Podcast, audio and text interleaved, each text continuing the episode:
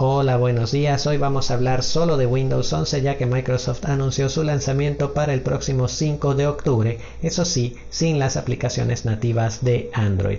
Soy Alexis López Abreu y este es Teclado y Café, el podcast de tecnología de tecnopapapi.com. Vamos a empezar.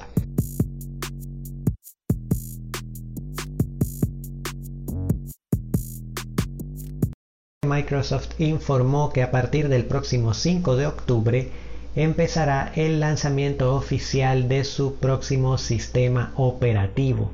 La empresa anunció que este será un lanzamiento escalonado que se irá distribuyendo de manera gradual entre los computadores compatibles de acuerdo a estudios que ellos llaman experiencia de calidad. De hecho, en su propio artículo explican lo siguiente. La actualización se ofrecerá primero a los nuevos dispositivos que cumplan los requisitos. La actualización se distribuirá después gradualmente a los dispositivos en el mercado con base en modelos de inteligencia que consideran la aptitud del hardware, las métricas de confiabilidad, la edad del dispositivo y otros factores que afectan la experiencia de actualización. Microsoft también se tomó un tiempo en recordar cuáles son las novedades más importantes que consideran de su sistema operativo. Algunas de las cuales ya te he descrito y te hemos escrito en los medios en varias oportunidades. La primera, por supuesto, más llamativa es el nuevo diseño con sonidos más limpios, modernos y frescos con la que dicen que quieren darte una sensación de tranquilidad y bienestar también el nuevo menú de inicio que aprende del uso que le das a tu computadora y que también si utilizas los servicios de Microsoft 365 analizará el uso que hagas de Office y de los documentos para mostrarte siempre lo que más estás usando. De hecho, hace poco descubrí que si paso el ratón por encima del botón de búsqueda enseguida me muestra las últimas aplicaciones que he abierto usando ese menú así que definitivamente es muy bueno el sistema operativo aprendiendo del uso que le damos. También hablo de los snap layouts groups y desktops que son las nuevas formas de distribuir las ventanas en tu espacio de trabajo para optimizarlo todavía más.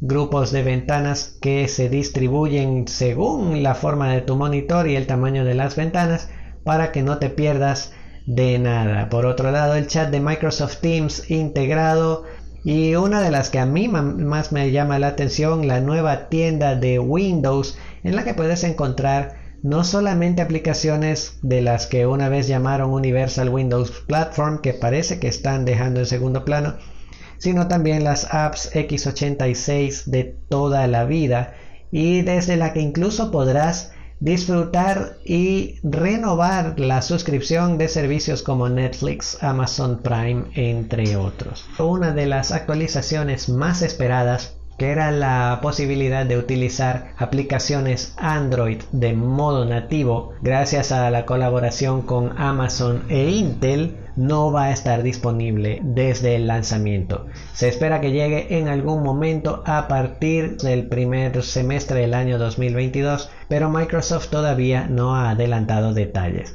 Eso sí, han dicho que en futuras versiones muy breve, todavía no especifican una fecha, estas aplicaciones empezarán a llegar al canal de desarrollo Insider. En fin, que Windows 11 ya está empezando a llegar y qué significa para nosotros. Bueno, si estamos en Latinoamérica, principalmente en Venezuela, lamentablemente no significa mucho, precisamente por lo que hemos comentado en varias ocasiones y de lo que hablamos un par de episodios atrás y es que Microsoft no va a permitir que se instale Windows 11 de manera oficial en equipos que no cuenten con un chip TPM y Secure Boot y que no tengan procesadores de última generación, lo que quiere decir que principalmente para los venezolanos este nuevo lanzamiento que harán a través de Windows Update no va a servir de mucho. Incluso si sabes o aprendes, en tecnopapapi.com tengo un manual muy bueno instalar Windows 11 a través de una ISO utilizando un disco extraíble, puede que no recibas actualizaciones de seguridad por Windows Update.